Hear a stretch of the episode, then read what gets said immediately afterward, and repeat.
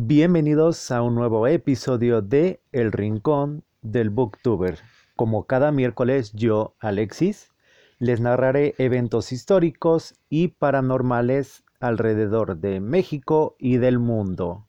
El día de hoy vamos a tocar el tema de la descuartizadora de Tijuana.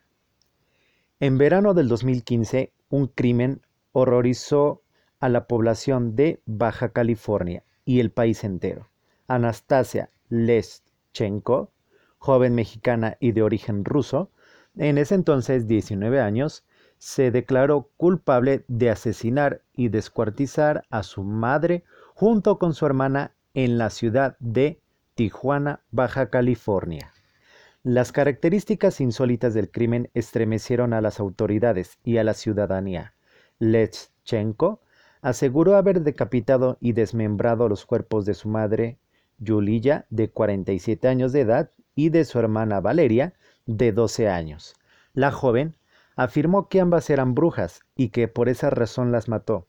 Dentro de las declaraciones realizadas, narró que a su hermana le extrajo los ojos, mientras que a su madre le extirpó el corazón. Los cuerpos de ambas fueron encontrados en el interior de su domicilio, por agentes de la Unidad de Homicidios Dolosos de la entonces Procuraduría General de Justicia del Estado de Baja California. El hallazgo de los cadáveres fue posible después de que los vecinos de la familia Leschenko denunciaran la presencia de olores fétidos que venían de su vivienda. Los reportes de los agentes señalaron que los cuerpos fueron localizados desmembrados en el interior de bolsas de plástico la Procuraduría tenía como pruebas la confesión de Anastasia, quien en el día del asesinato no dejó pasar a su papá a su casa.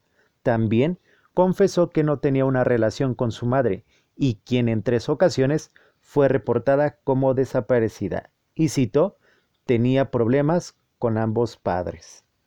Mencionan que cuando Anastasia fue arrestada en una playa no presentaba ningún trastorno, Posteriormente, las pruebas psicológicas afirmarían existencia de uno.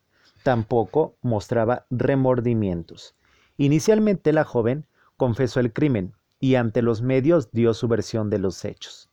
Sin embargo, después de declarar ante la juez penal, rechazó sus declaraciones.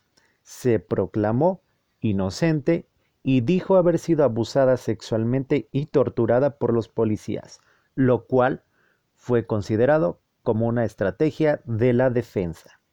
Leschenko confesó el crimen a su novio y a una amiga. Cuatro días después de los hechos, luego el novio notificó al papá.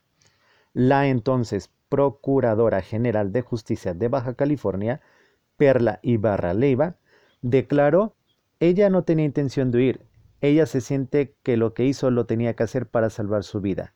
Dice que le ordenaron matar a su mamá y a su hermana.